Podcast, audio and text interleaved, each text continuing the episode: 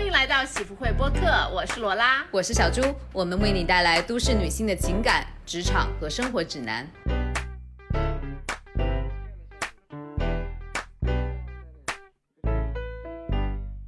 Hello，各位喜福会的朋友们，欢迎大家，欢迎喜福会的各位听友。今天呢，非常的高兴邀请到了我们在美东的朋友。哎，这是美西了吧？不好意思啊，我的我的大学同学，我的大学室友，我的好基友迷哥，欢迎你。Hello，大家好，我是赵迷。哎，哎，今天居然是为姐，对不对？那我那那罗拉叫迷哥，那我就还是叫迷姐吧。对，因为迷哥是我们大学的时候给他取的绰号，所以还比较难改掉，我就继续这么叫你喽。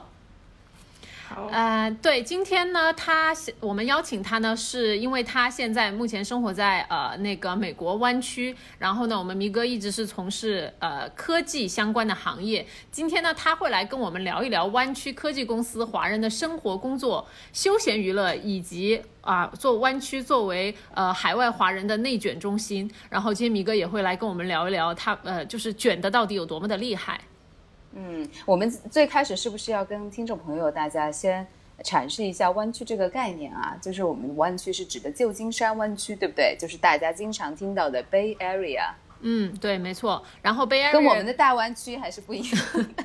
然后 Bay Area 就是在旧金山那一坨的啊，硅谷那一坨的，就是因为他们有非常多的科技公司，然后呢，其实也融合了非常大一批中国呃海外留学的留学生、华人，就是都是一批我觉得很聪明的人，然后在那边，然后因此呢，我觉得形成了一个比较有意思的一个华人群体。嗯嗯，那我首先就有一个问题，就是湾区可以说和硅谷等同吗？还是硅谷是湾区的一个部分呢？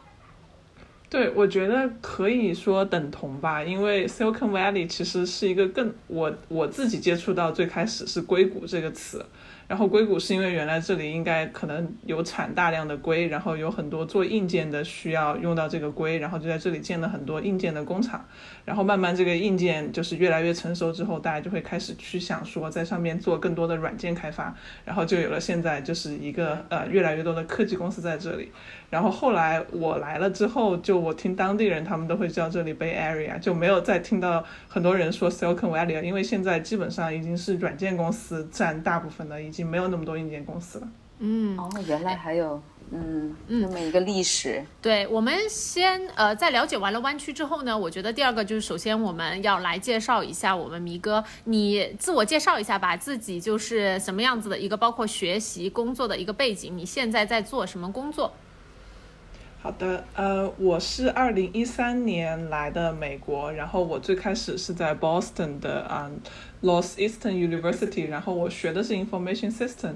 然后我学完了之后，嗯、就来了西海岸，从那之后到现在一直都是住在就是旧金山湾区这个地方，然后我我之前也工作过两个公司，一个是 Gap，就是做衣服的那个 clothing。那个 company，然后做他们的 e e-commerce website，然后完了之后就是又去了一个游戏公司，因为我自己比较喜欢游戏，然后叫 EA，就是开发 FIFA，然后 Apex，然后完了之后我现在，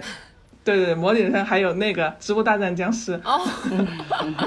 然后呃，我今年年初呃对不对，就是今年年中的时候跳槽到了我现在的公司叫 Roblox，然后也是做游戏的，然后他既做游戏，然后也做一个比较新的概念叫做 Metaverse，就是国内我觉得应该是叫元宇宙，然后我也是到这个公司大概可能三四个月吧，现在。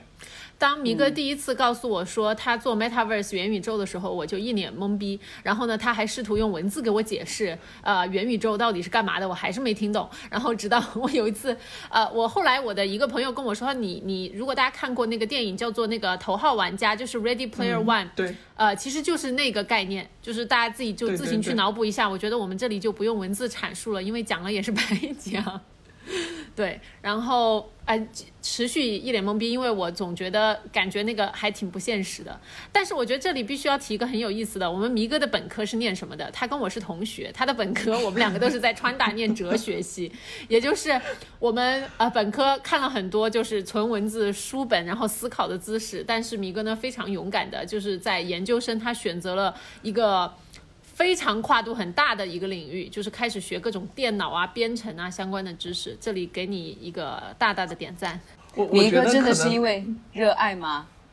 他有对，我觉得，我觉得有一部分是嗯找工作，然后有一部分是因为我觉得是那种初生牛犊不怕虎，就是我那个时候真的没有知道它会有多难，或者说我会有多么需要多大的这种时间去重新适应。然后就是觉得说啊，我学了哲学，好像不知道自己可以做什么工作，然后又想希望自己可以有个一技之长，能够好找工作。然后那个当时又比较火，然后就选择了那个专业。但是其实很长一段时间都特别的 struggle，然后呃还是花了很多很多的时间才 catch up。现在可以说是得心应手了，对吗？其实也没有觉得特别的新手，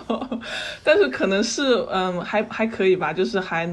就是进入了这个行业之后，慢慢会知道说嗯，并不只是这个东西，也并不只是需要你编程，它需要很多你综合的能力。然后可能我原来本科学的一些东西，能够 somehow 能够也能帮助我在做其类相关的事情的时候，也有一些帮助。然后所以说就还好了。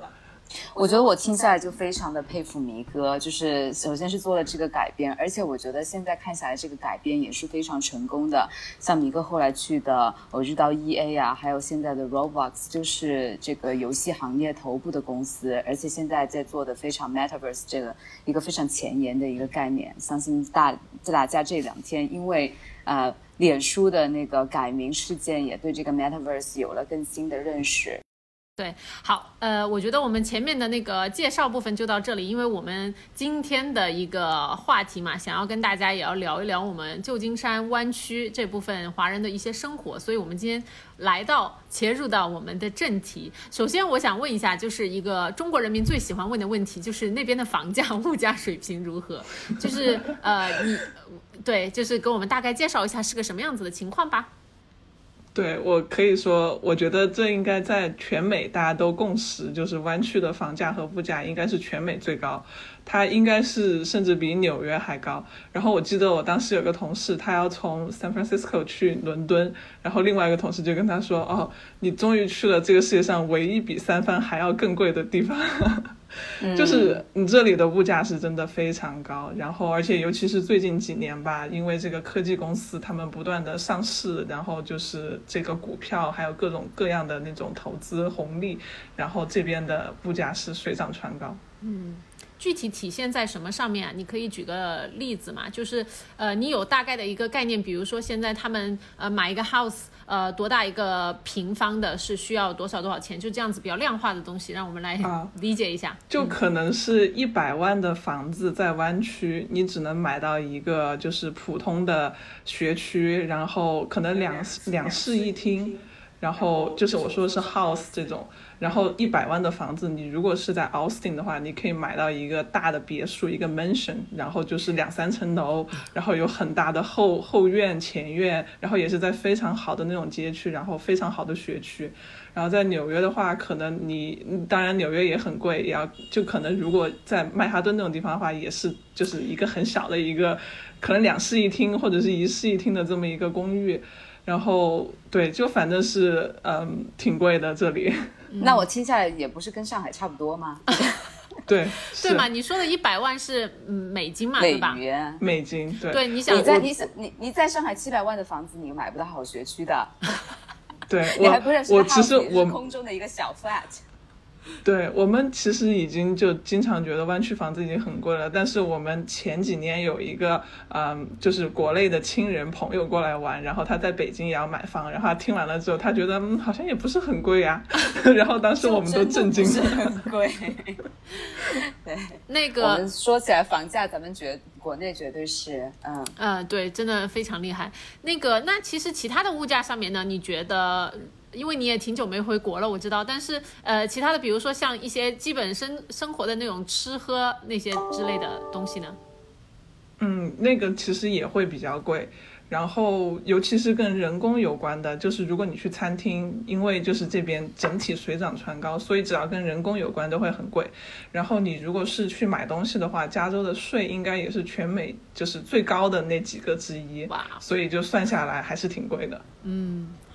OK，那下面其实就是我有个非常关心的问题，就还是想问，像啊，湾区它集中了那么多全美的顶尖人才，然后大家都是那种做科技啊，然后呃做游戏啊这一块，还要包括很多什么 PEVC 的那些搞投资的，然后我就特别想了解，你觉得就整个你到了湾区之后，呃，你也是在波士顿生活过的嘛，你肯定有一个对比，就是在湾区人的气质和咱们东海岸的美国东。东部的人有什么区别？就是东海岸，因为对，因为因为我自己在东海岸的时候，我感觉就是大家可能相对来说还是呃新英格兰地区可能更像欧洲人，他们可能显得没有那么的热情，而且人种可能会比较单一，就是以白人为主。但是我自己去了那个加州之后，我觉得大家可能就是显得会比较放松，然后会显得比较更户外，然后感觉呃相对热情，以及人种更加多样一样，比如更加多样性。啊，不知道迪哥，就是你真正在那里生活那么久，你是什么样子的感觉？对，我觉得我也跟你就非常类似的感觉。就其实我没有在东部工作过，我也不是很清楚他们那边的文化氛围是什么。但是就从我了解到的，我觉得西海岸就整体要更自由，然后更轻松一点。就其实你很简单的从穿衣打扮上都能看得出来。然后你在这边你上班就是每天都是穿最简单的 T 恤，然后或者是牛仔裤，有的时候也会有人有同事穿 legging。然后我觉得在东海岸的话，那大家都是会穿的非常正式，非常的那种，嗯，可能官方一点，更更就是更，更像是更像是去上班的那种感觉。在这里就是大家都是穿各种公司发的文化衫，我觉得好简单，我好羡慕，我也想每天穿文化衫，然后下面再搭配一条 legging，然后就是传说中的我们现在有一个风潮叫做 athleisure，然后这个。这种这种风格就是大家不管去哪里，下面都是穿的露露柠檬、露露乐檬的一条那种 legging 裤子，然后上面就是随便穿什么，然后大家下了班可能就是换个衣服是去健身了，就感觉感觉湾区的人一直都是在健身的途中。哎，那是否有发现呃湾区的人民跟呃纽约波士顿那一节的人民的那个兴趣爱好有什么不一样吗？有一些不一样，就是这边的可能确实是更多户外活动会多一些，嗯，然后因为这边毕竟就是它的自然风光哈，它的这种自然自然资源很丰富，然后所以就。嗯，比如说冬天的话，很多人滑雪，然后夏天的话就是 hiking，然后骑车。然后东海岸的话，我感觉就是活动会更室内一点，就是去博物馆或者是去看展览，然后或者就是朋友一起在那种就是找个地方吃饭之类的。嗯，就是那感觉东海岸还是。还是要要有文化一些嘛，对吧？对，是是是，对，而且我觉得还有东海岸，我觉得他们会更看出身一点吧。就是你工作的话，在就是西海岸，我会很明显的感觉到这边真的就不会在意你之前，不会特别在意你之前你父母是不是做这行的，或者说你家庭是不是 family 是这一个领域的大牛，或者是啊你在投行工作过很多年呐，你的你的这种。但是西海岸就是只要你有这个能力，然后你可以你就上，就就这么简单。我觉得西海岸就是麻瓜的天堂，东海岸就是 很讲究。我觉得这个也是跟对跟美国历史有关，因为本来去西部的就是一些可能从东海岸过去淘金的人，想建立新的生活，然后抛开以前的那一些东西。所以说，我觉得可能这种也是流传，就是也是留到了现在吧。嗯，没错。呃，那哎，小朱说。哎，米哥，你刚才说大家都一天到晚去户外啊，去健身啊，然后去那个什么哈搞什么 hiking 之类的，呃，这样听下来，大家工作啊就感觉不是特别的饱和，是是有这样子的情况吗？你说国内的像你们软件工程师 A.K.A 程序员阶层，我不可不觉得他们会做很多就是类似的这样的活动，哎，嗯啊。我觉得是这边有这个氛围吧，一是有这个氛围，然后二是整体来说这边大家还是会注重 work-life balance，就是生活和工作的平衡。然后就是美国人，尤其是美国人吧，他们会觉得我的生活，我工作只是我生活的一部分，我并不是生下来就是为了。工作而已，只是为了赚这个钱而已，所以他们会更在意这个。然后我觉得有这么一个氛围，然后再加上你的同事有时候会问你说啊，你周末去哪儿了呀？对，然后大家回答都是哦，我去 hiking 啦，我去这个地方啦，怎么怎么样？然后你自然而然你就会觉得啊，也许我也可以去试一试，然后就会慢慢的就是也会呃受到一些影响啊。据我我我所认识的工作以来认识的一些程序员和包括。国内很大一部分程序员其实集中在深圳和包括一部分在杭州嘛。小朱，我说的没错吧？就是从他们聊天里面听说下来，他们真的没有这么丰富多彩的业余生活活动，哎，就都是下班回家，然后就是睡觉、玩游戏或者是什么样子的，就是可能还是户外的一些活动跟那个自然接触的会比较少一些。嗯嗯，你有这个感觉吗？但其实，嗯。但其实这边也看公司，就有一些公司也挺卷的，就是已经完全可以用九九六来形容。你是说的 Facebook 吗？有必要这么点名批评吗？还是还是我应该说，现在应该叫做 Meta？对，Facebook 是一个在这边大家都所有人都知道的，是一个还挺卷，或者说竞争内部竞争非常激烈，然后的一个地方。然后还有比如说像 Amazon 也是，嗯。另外一个比较有名的，也是内部会有一点卷的公司。嗯，好，那这个我觉得你可以再给我们详细的叙述一下吗？我觉得现在大家非常有兴趣，就是最近 Facebook 感觉和包括他的老板，呃，也是挺招黑的。当然，呃，就受到了一些很多舆论上面的一些挑战。然后我也想听听，就是身为在湾区呃科技公司工作的你，对飞哎 Meta 有什么评价？我我其实我自己并没有就是去呃，我甚至都没有面过 Facebook，然后我也没有想过要去这个公司。但是你知道，在湾区你总会遇到很多，要么就是你的同事从那儿来的，或者是你的朋友去了 Facebook，或者你上网你要面试的时候，你总能看到类似的帖子。所以我大概知道他们内部的文化，他们就是嗯非常。呃，激烈的内部竞争，然后会有很严格的，我从我了解到的，虽然我没有在里面工作，呃，会有比较严格的那种就是淘汰制度。嗯，就是比如说，他会要求你两年之内必须从这个 level 升到，呃，比如说 level one 升到 level two，如果你升不到的话，你就会被淘，你就会被开除。嗯，然后，然后，但是他只会给你那么多的名额，就是他实际上就摆明了，就是说要让你们竞争，然后最后只留下这么多的人。那这个竞争的 KPI 是什么呢？你能不能设计出来一套新的什么广告？的东西吗？或者是怎么样？对他们的 KPI，我知道的就是说，你你做的这个 feature，或者是你的 pivot 的这个 idea，它可以做出来了之后，可以增加这个多少更多的用户，然后这些用户的粘性度增加，就是类似于这样。所以就是他们很多时候在设计这个产品的时候，你会能感觉到，它实际上就是挺想让你上瘾的，因为你你上瘾了，你就不断的玩，然后就增加他们的 KPI。嗯。嗯，对，黎哥讲这个，我就想到了上次，可能就是两年前，具体时间我已经忘记了。在 Facebook 有一位就是华裔的，应该是中国籍的，也是从中国大陆过去的，呃，一位中国男士 Facebook 员工，他后来不是跳楼了嘛？然后后来那个 Facebook 的华人员工也有一个呃抗议，但是最后的可能也就是解决也是不了了之的。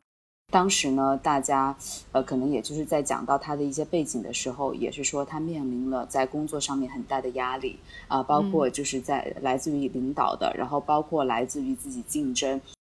面临着会被啊就是辞退的那么一个危机，自己还在呃呃那个湾区带着一大家子人。然后面临着拿拿那个永久居留，就是入籍啊这么一个困难，然后最后就是做出了呃那么一个决定。不知道米哥就是有没有对这个事件，就是当时有没有一些了解，或者是对于事件的处理以及在 Facebook 的那个华人的这个生存状况，有没有一些什么想说的？对，我觉得你基本上就是已经就是，我觉得这基本上就是当时那个事情非常不幸的事情发生的这个原因，你基本上已经讲的比较清楚了。它就是公司内部的这种高压文化，然后还有很多 peer pressure。然后他的这个升职又有年限，然后再加上很多在湾区的华人，其实是需要这个工作签证能够帮你保持一直留在美国的合法身份。嗯。然后如果你被公司开除了之后，你大概只有三个月的时间，你必须要马上找到下一家公司给你继续续你的这个签证，要不然你就要必须要离开这里。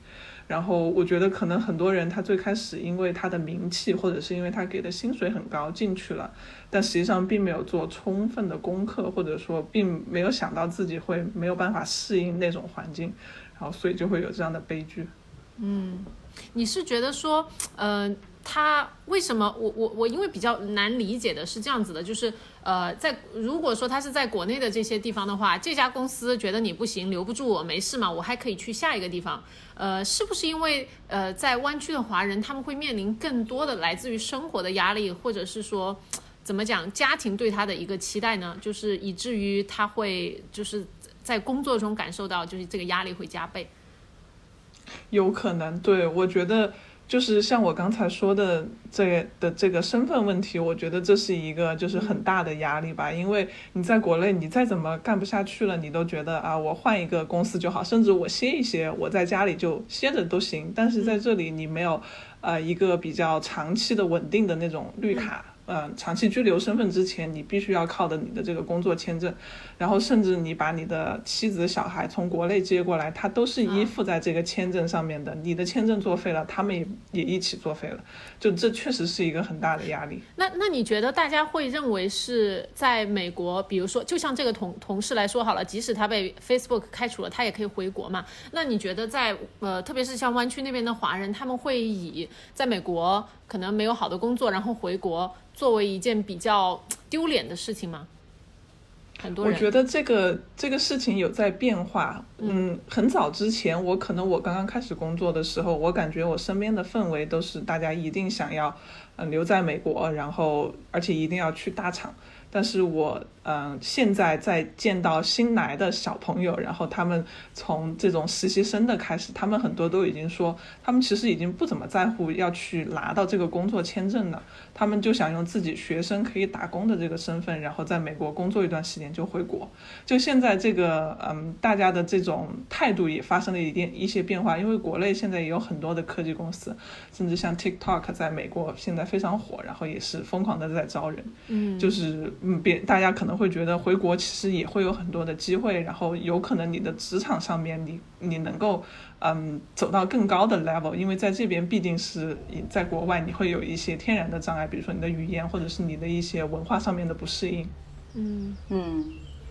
那其实米哥就是我，可能我和罗拉在留学的时候啊，听到了一些就是美国科技圈子里面华人。的一些传言，然后说其实中国人之间就喜欢内讧啊，互相拉踩。这科技公司公司里面，那比如说你看印度人，人家就是相互帮助，然后导致了很多，导致了很多像那个科技公司的那个 top 做到 top management 的都有一些印度人，但是从来没有华人。然后米米哥觉得现在的这样子的情况有所改变吗？还是我们听到的传言就完全是错的？其实，在那个湾区的华人啊，科技公司的还是很团结。嗯，我觉得是有改变的。就是嗯，之前还是能感觉得到，就是呃，因为大家可能想追求的东西都太类似了，然后就只有那么多的资源，然后千军万马过独木桥，那总会我一定要把谁挤下去我才过得去，总会有那样的心态。但是我觉得现在就是越来越多的。就是我看到身边的人，不管是我同龄的还是嗯比我年纪大的，就是可能大家不会再觉得说我一定就要去那几个大厂，我也可以去一个小一点的公司，然后当一个 leader，然后或者说我就是去各种各样的公司吧，然后这样的之后，然后你会觉得大家会更更更互助一点吧，所以我觉得这个是有变化的。嗯嗯，那听上去像是这种卷的文化有所。有所怎么讲？有所平缓是吗？就是我其实觉得说，呃，因为包括像从平时我跟你的一些谈话嘛，和我的一些耳闻中，我是听说在湾区的嗯华人内卷是蛮严重的，但是其实我不太明白具体体现在哪一些方面，就是你可以讲述一下吗？和包括刚才像你刚才讲到的，我是听说，呃，我那我就慢慢开始感觉，哎，是不是这种内卷现在是有所好转的？我我觉得可能因为我自己是一个很讨厌内卷的人，所以我有很刻意的在避开这样的场合和，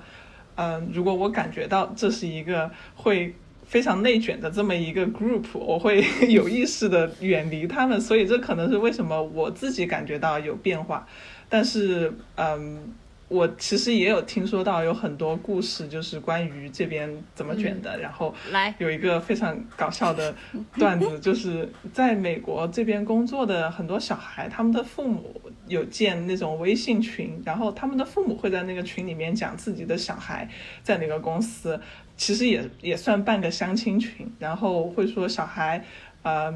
升职了，加薪了，然后拿到什么 package 了，然后其他的家长会在下面就是贺喜，然后看上去好像是非常和谐，但实际上你知道，大家都是有那种暗暗自，对对对，都在暗自较劲的那种。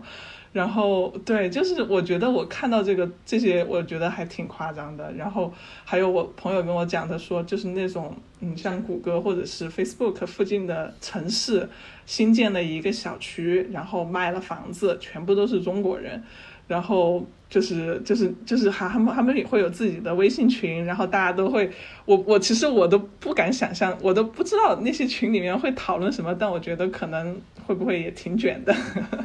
嗯，讨论的应该就是国内还还是中国人那个那个非常朴素的关心这些的问题嘛，什么房子啊，什么车子啊，小孩啊，学校啊这些，然后 package，嗯，哎，对呀，所以所以所以是吗？他们是存在这么一个职业和生活方式的一个鄙视链的吗？就是比如说我在谷歌上班的，就是比你在一个名不见经传的稍微小点的。那种什么网络公司上班的要要高级一些，就心里自己这么觉得。就大家之间是不是还是会比一下买了什么车，然后房子有多大这些东西啊？据你了解，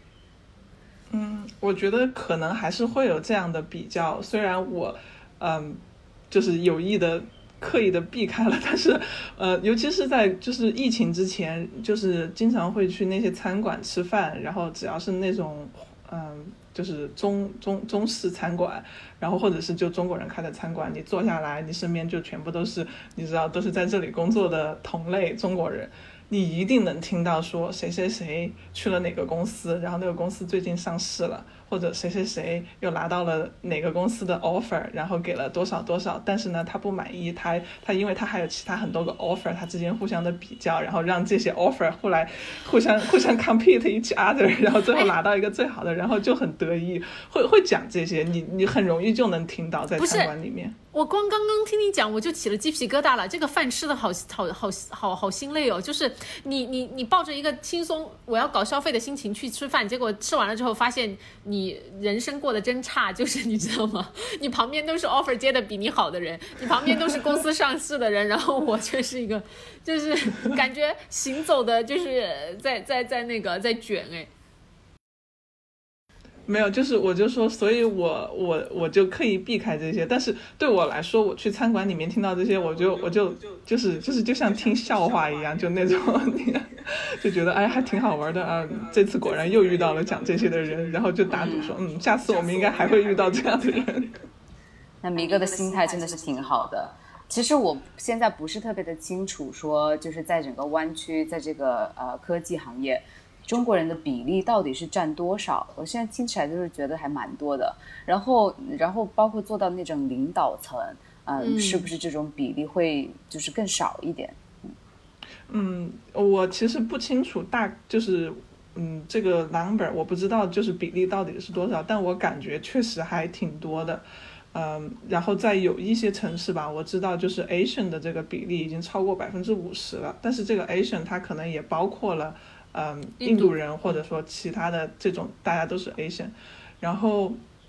嗯，如果是从这个公司的这个管理的这些来说的话，确实亚裔还比较少，相对于印度人来说，呃，那是非常少，可以说。但是你也能看到，说慢慢的越来越多的人，他有去。尝试做这些，或者说他自己嗯，慢慢的往上爬，也看到了越来越多这样的例子，所以我觉得这也是一个在变化。那你觉得呃，在呃，就是湾湾区加州那边，就是华人的怎么讲，就是亚裔的，他的那个有有比在呃东海岸要好吗？就是受到就直白的来说，就是受到。鄙视的或者是歧视的一个程度，是不是说呃西海岸那边相对来说，因为呃更多华裔的朋友会更多嘛，所以说整体的社会地位还是会比较的好一点的，对比起在呃那个东海岸的话。我其实不知道东海岸你说的那种就是受歧视或者是地位，这个我不太清楚东海岸是个什么情况。我觉得西海岸的话是，就像我刚才说的，这是一个只要你有能力你就可以上的地方，嗯，大家不会特别在意你的出身，所以这方面来讲会要好一点。但是呢，呃，我觉得比较，嗯，比较可以，呃，比较。怎么说？Unfortunate 的一点是我，其实很多人他也只关心自己的一亩三分地，就是他虽然能力很强，他也只是想着说，我就是想要拿更多更高的 package，我赚更多的钱，然后完之后我买房，他也并没有想说。呃，我要去做什么有意义的事情？因为我觉得你们可能也知道，就在美国，并不是说你你有钱，别人就会尊重你，你还是或者说或者说你还是你还是要参与到很多的这种社区活动，或者是你要做一些其他的 volunteer，你要有各方各面的这种影响力，并不只是说我就是工作牛逼，然后别人就会尊敬我。嗯嗯，所以说你觉得就是中中国人可能还是有一些人没有这么一个就是。呃，这么一个这种全方面发展的概念 是吗？因为我觉得说，感觉中国中国朋友们的移民啊，就是到美国的，可能现在还处于一个就是在慢慢往上走的过程。因为像你想，如果说是我们我们讲，比如说最早那批移民，他们完全纯粹去美国就是去做劳工的。然后呢，如果说是像我们父母那一代的移民，他们过去呢，我据我了解的，基本上百分之八十我听说的都是是去开餐馆啊。或者也是去做跟 labor 相关的一些工作的，然后是直到比如说像我们这一代，或者是说一些八零后，他才慢慢开始进入美国的一些大的公司去做脑力相关的一个工作。所以，我我不知道这个理解对不对啊？就是说，其实他还是在一个慢慢往上走的一个过程当中。现在大家的觉悟可能到了一个 我要赚更多钱那个阶段，然后再过一段时间，这个地位更加稳固了之后，可能大家会去想说，我要做一些改变世界的一些。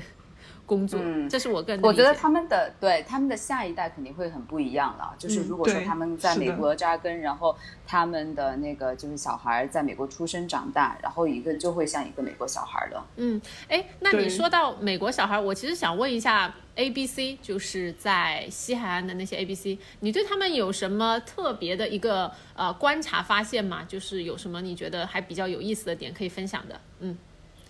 嗯，我觉得 A B C 也看人，就是我有遇到，我有知道那种，就是我感觉他就像是还在中国长大的 A B C，就是非常的 Chinese，很就是我会你知道，就是我们。可能在美国，你跟其他的族裔比，你会知道 Chinese parents 会有一些特点，然后 Chinese child 也会有一些特点，然后你会遇到一些 A B C，你觉得他真的就好像跟在中国遇到的一个很普通的人一样，但是你也会遇到就是很不一样的 A B C，就是他会更像美国人，或者其实我也不是说哪个好哪个不好，就是说他可能会嗯更嗯。我我觉得，我觉得就可能很多中国的父母教育，就是中国的传统的那种价值观里面，都是你只要读一个好的学校，然后你拿一个很好的这种很 decent 的工作，然后拿一个很好的 salary，然后你这人生就会很幸福。然后，但是我觉得美国这边他们会有很多很多元的那种价值，有些会不一定说你一定要。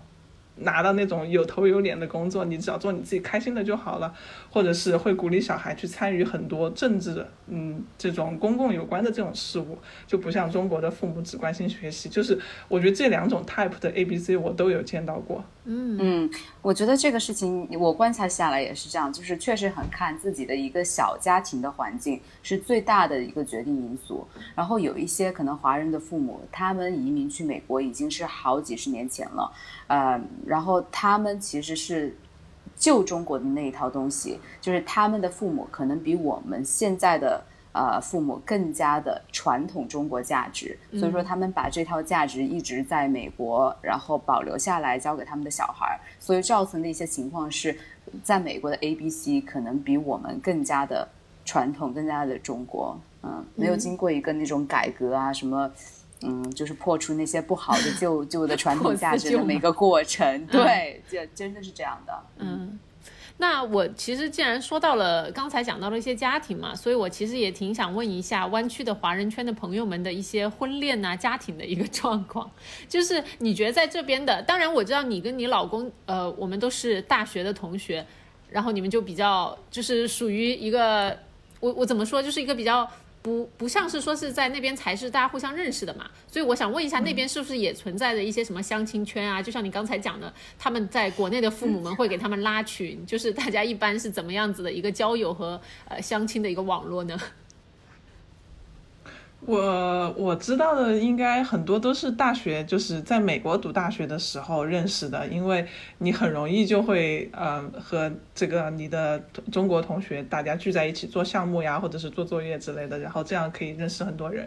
然后我然后也有不少人是用这种就是 dating app 来。交朋友这个也有，但是我观察到的很多中国嗯同学，他们就算是用 dating app，其实他们也 date 的大部分都是其他用中用这个 app 的中国同学，就还是 Chinese 就 Chinese。所以你觉得大家嗯，小猪讲，我说有一种说法就是你在国内要用 Tinder，然后但是呢，你要是到了美国，你要是想找中国人或者找自己能够相对有比较相同的一个 background 的人，你得用探探啊。我觉得这个太科学了，你这样子都少了，就是在那个用 Tinder 在美国，然后筛选其他种族裔的那么一个过程。对对对。哎，所以在湾区的那些华人朋友，我是指，比如说可能后面才去美国读书，然后留在那边的，大家还是更喜欢呃喜喜欢交往中国人吗？还是 open to 所有其他的种族裔和国家？我觉得 open to 其他族裔的比例非常小，大部分应该还是中国人。因为我有一个我自己的观察，就是因为你们知道湾区就是它都是科技公司，也就是说它基本上都是程序员，那这些程序员学的都是工科或者是理科。然后我个人的观感是，学这些学科的人，他们嗯，可能主要接触的都是这些很专业的知识，他们不会有太多。嗯，这种文化或者是思想这方面的呃课程是接受过太多这方面的课程，所以他们会更 specific 对这只是他们专业领域的东西很很很好，但是嗯，在了解其他的文化、其他的这种主义的这方面上面，我觉得嗯可能会比较比较比较 hesitate 一点，比较犹豫一些。嗯，我觉得这一对我觉得这样听起来就是比较。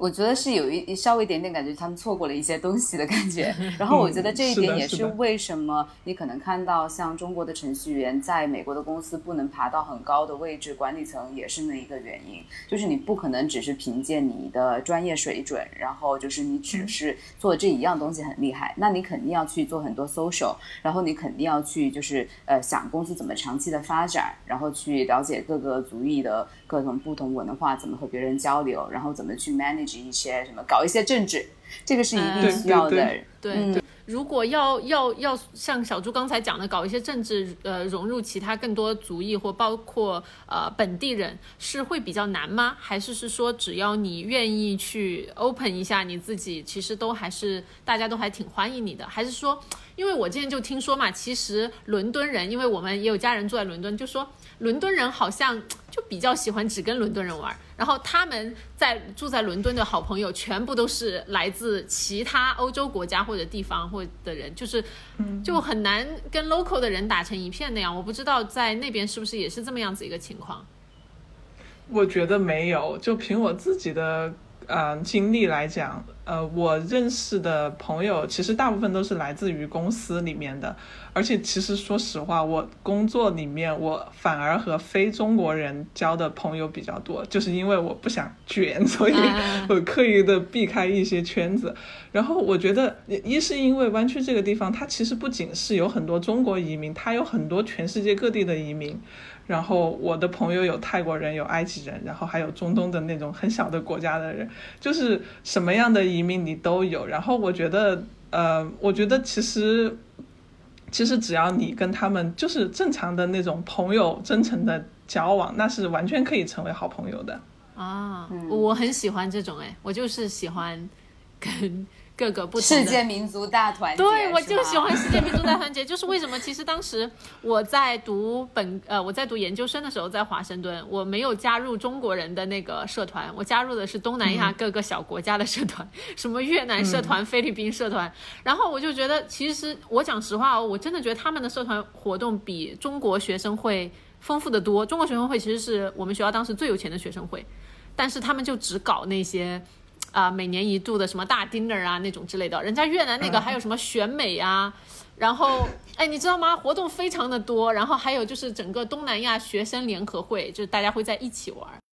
说到这个，就是想想再聊一个概念，就是叫 DEI。我知道现在很多就是全球的一些有在文化上面有追求的公司，然后尤其是一些美国的公司，因为美国可能在这个种种族这个问题上面，大家也知道，就是矛盾还是比较激烈和明显的。所以说，很多公司都倡导一个叫 DEI 的概念。DEI 就是 Diversity, Equity, Inclusion，啊，翻译成中文就是多元化、平等和包容。然后很多公司呢，就是可能在在公司内部会非常的去宣传那么一个概念，告诉大家，其实也是各个民族、各个呃各个宗教信仰，然后各个性别方面啊都要平等。然后我不知道那个尼哥，就是你的观察下来，像你的那个 Roblox 啊，然后啊还有其整个湾区的那么一个科技公司的环境，大家是不是也经常在说这个概念？然后你觉得？他们只是口头上说，还是真正内心去相信？啊，你你你自己有什么感受吗？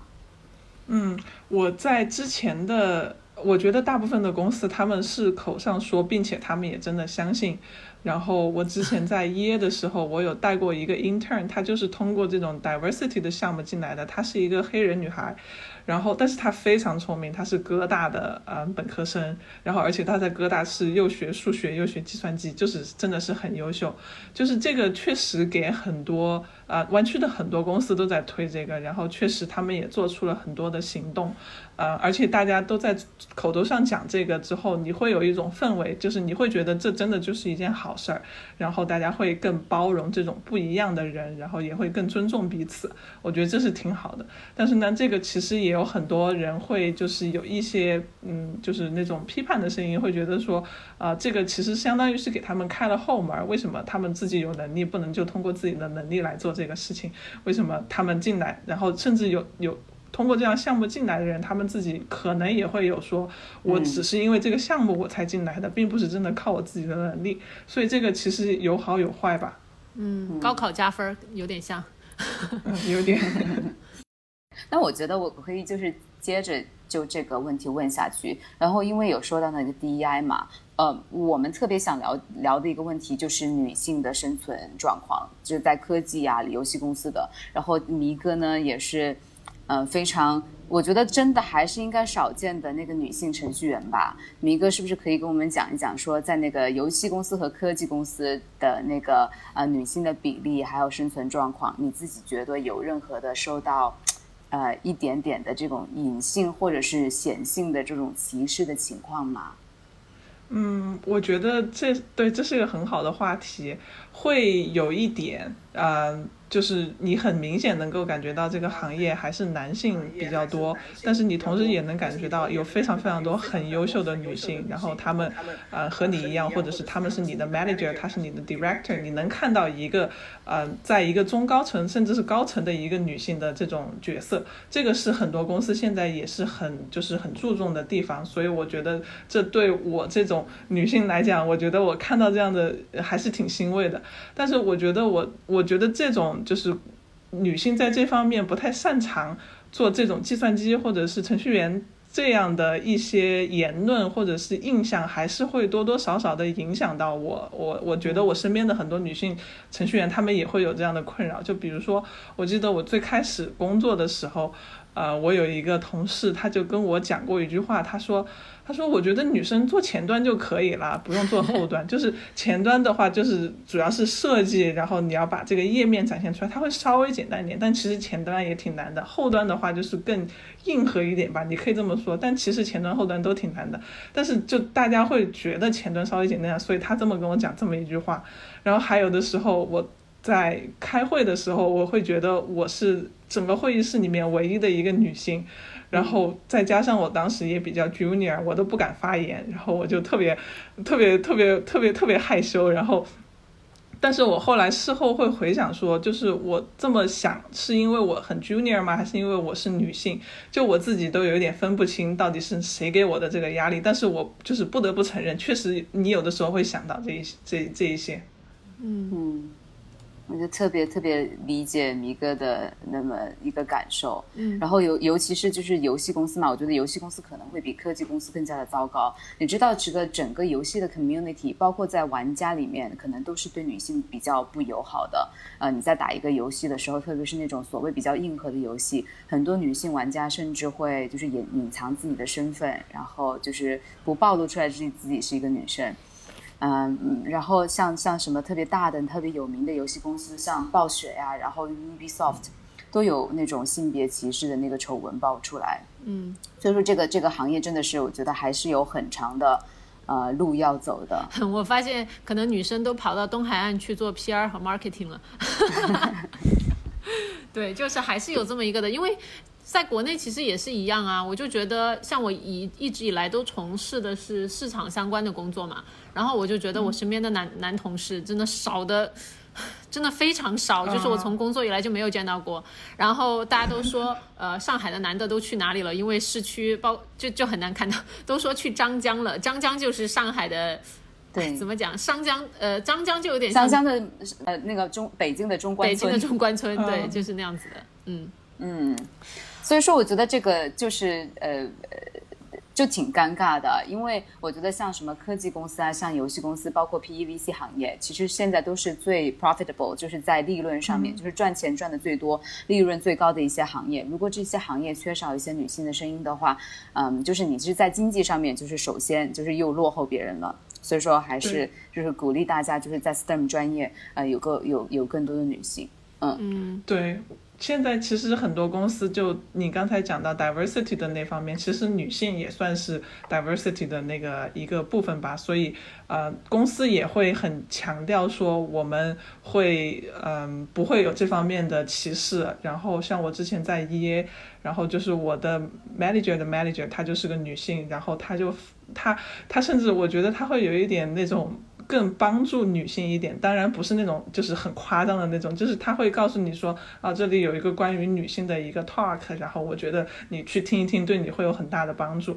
就是他会有这方面的一些一些指导吧。我觉得这个都还是整体来说都还挺好的。我觉得这个部分国内的科科技公司真的做的不好，哎，就是我没有听到过任何就是。在科技这个行业，就是号召更多的女生去加入 STEM 的一系列的工作，就是包括什么科学啊，呃，还有一些什么科研啊、物理、化学，还有这些，就是就是这个 voice 感觉非常的少，就不像是在美国，你还偶尔会经常有一些 campaign 冒出来，就是号召更多的女性进入就是这个 STEM 相关的专业嘛。这国内这方面，我觉得真的还是挺挺少的，就大家还没有还没有开始就是。感觉像醒悟一样，有这么一个过程。对，但是但是我要说，因为因为我自己是转专业，我觉得我非常有发言权。就是这其实真的没有想象中那么难，很多东西真的都是偏见。我最开始的时候，我也很怀疑我自己，我觉得我自己读不下来。但是，嗯，其实你真的硬硬着头皮，你如果努力的话，我觉得是可以的。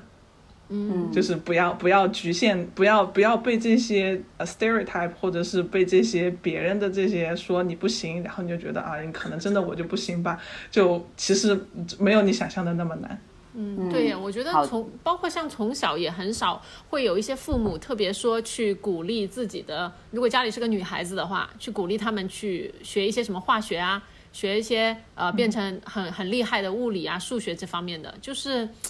这方面的鼓励还是你从小就对你从小就，而且你从小就被别人说你学数学、学物理不好，这样子就会给你的心灵造成很大的阴影的。对啊，就是从小就说，哎呀，这个女孩子数学不好，哎呀，正常，女孩数学都不好。就是我们从小或者是你上了高中就不行了，对不对？对对 对。最后，我有点想问一个比较轻松的话题，你可以跟我聊一聊湾区的科技公司的福利吗？我听说，就是因为经常有时候我们会在网上刷到一些什么 Google 的那些食堂，还有他们那些 Office，就觉得哇塞，太酷炫了，然后感觉就是不间断的供应非常多的好吃的，就是来来来，给我们透露一下。对，是 挺多这些科技公司，他们都就是福利都非常好。然后我觉得他们其实是换另一种方式想让你留在公司里加班，因为 他如果把这个福利弄得特别好之后，你甚至都不想回家了。你中午在那吃，晚上也在那吃，然后你吃完饭之后，你去健身房去运动一下，他也有健身房，他有游泳池，他有澡堂，他他甚至什么烘干机、洗衣机全部都有。你你你你在做这些事情中间，你可能就回到座位上，然后你就看看电脑，然后或者遇到同事你就聊一聊。其实这都是一种嗯工作，那 对，只是很隐形的工作。对对对。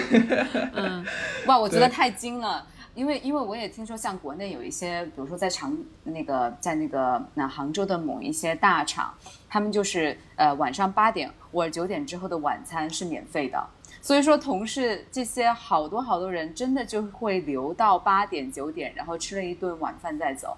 那你不得是加加班，对不对？那你不得见见同事，处理处理工作，然后这样你就真的是把公司当成家一样的。所以说，嗯。资本家的算盘还是打得好精呢。哎，我差点就掉入这个陷阱了。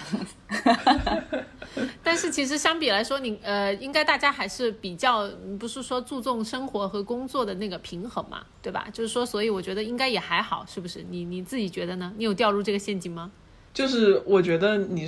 如果你说 work life balance 的话，这个我觉得就还是回到可以又回到内卷这个话题，就是如果 你就想。竞争就你只想走那个独木桥，你一定要过那个独木桥的话，那其实你可能在美国你生活的跟像在国内的九九六一样，因为你就是你就是想卷啊，你就是想要 想要这样，你也不怎么 care work life balance 啊。如果你觉得你不想要那么过的话，你在也有其他的 option。我觉得这可能就是跟国内还不太一样的一点吧，就是你有一个 alternative 的一个选择。嗯。但在国内的话，我感觉就是你好像就只有卷这么一条路。其实是的，你不卷的话，我觉得可能公司也不会需要你了。对，就是你，你真的是比较，至少在我了解到的，我那些在阿里啊，还有百度啊的朋友，就是我就觉得，你除了卷，你就只有走，就这样。嗯嗯。那我还有一个问题，就是因为国内有一个说法，就是三十五岁嘛。所有的软件工程师、程序员都担心自己三十五岁，或者是最多四十岁之后就没有工作了，不知道之后干什么。因为咱们是第一批程序员，然后我大家都不知道未来的路怎么样，所以说大家都格外的焦虑，一定要在之前挣到更多的钱，然后或者是退休，或者是干点什么其他的一些工作。然后不知道迷哥观察，就是在湾区的那个程序员有这样的焦虑吗？或者是大家真的是过了三十五、四十岁之后，大家在做什么样的工作？嗯，这个的话，嗯，我觉得从我的观察中，我大部分的美国同事，他们三十五岁之后继续当程序员还很开心的有非常非常多，就是。在这边可能并不是所有人，我觉得在国内的话，大家都会想当个 manager，都想成为经理，一定要去管人。但是我觉得在这边，很多人他，我甚至有见过同事，他当了 manager，然后他又不当了，然后他又回去继续做程序员，因为他觉得太累了，然后不想不想管那么多，他也不 care 那么一个 title。在这边，我觉得不会特别有对当经理的这么一种执着或者是崇拜，对对对，所以就是。呃，你刚才说的第一代程序员，美国的话应该是很早之前就有很多程序员的。然后我也见到过很多，就是小孩都已经去读大学了，然后还继续在做程序员的。他就是会做一些更 high level 去解决一些更难的问题，因为他有更多的经验的，就还是很高兴的继续在当程序员。嗯嗯，那真的很好。你刚才说到就是说他有更高的技术这一点呢。我也想问一下，因为大家说那个程序员好像是越年轻越好，因为他越年轻，他掌握的那个技术越难，然后就学的东西越先进，然后可能又更能加班。但是好像迷哥刚才形容的，就是和我的这种想法，或者是我听到的这个东西是不大一样的。嗯，你刚才说的这个对我来说也挺新鲜的，我也是第一次听说。因为我觉得在这边大家都想要招有经验的人，因为有经验的人他见过的东西太多了，他你你可能你可以招一个便宜一点的才毕业的大学生，他给你加班加班加点的也给你做得出来。但是如果一个有经验的人的话，他可能很可以就是那种四两拨千斤就能把它解决了。然后再加上他们都比较注重 work life balance，他们就会觉得为什么我要招一个人来这么卷？他晚上加班，我不是也要跟着加班吗？所以我还不如找一个很给力的一个有经验的一个 senior engineer，他能来帮我很快把事情解决了，然后我们就可以继续做下。下面的事情，我觉得我刚才你说的那个对我来说也挺新奇的。嗯，但是其实我 我不得不说，其实小小朱刚才讲的确实是国内现在一个现状。我们上一期聊到奢侈品的时候还在讲，奢侈品国内的奢侈品公司非常喜欢呃招年 很 senior 的，要有要一定要有经验的，三十五岁以下不给你做 manager 的。但是科技公司就是恰恰相反，三十岁以上人家都开始嫌你老了。就这样，对他就是希望有美国不一样，就真的不一样。他还是希望是一些，呃，去去，就是你做 execution 就好了，你就听我的命令，对吧？然后把这个事情做出来。他可能，我觉得这个不仅仅是在国内的这个科技行业，我觉得是在整体的这个社会行业都会有，都会有那么的一个状况，就是下面的人是非常非常螺丝钉的。我觉得还是缺少对某一个岗位的尊重吧。嗯嗯，对，好，OK。那今天呢，我们喜福会很开心邀请到了远在湾区的朋友赵迷同学，谢谢你今天跟我们聊这么多的情况。嗯，好，谢谢大家收听今天的喜福会，我们下期再见吧，拜拜，下次再见，拜拜，谢谢拜拜。朋友们，谢谢收听今天的喜福会，摩登女性的精神姐妹。你可以在喜马拉雅、小宇宙、网易云和 Apple Podcast 找到我们。下次见，拜拜。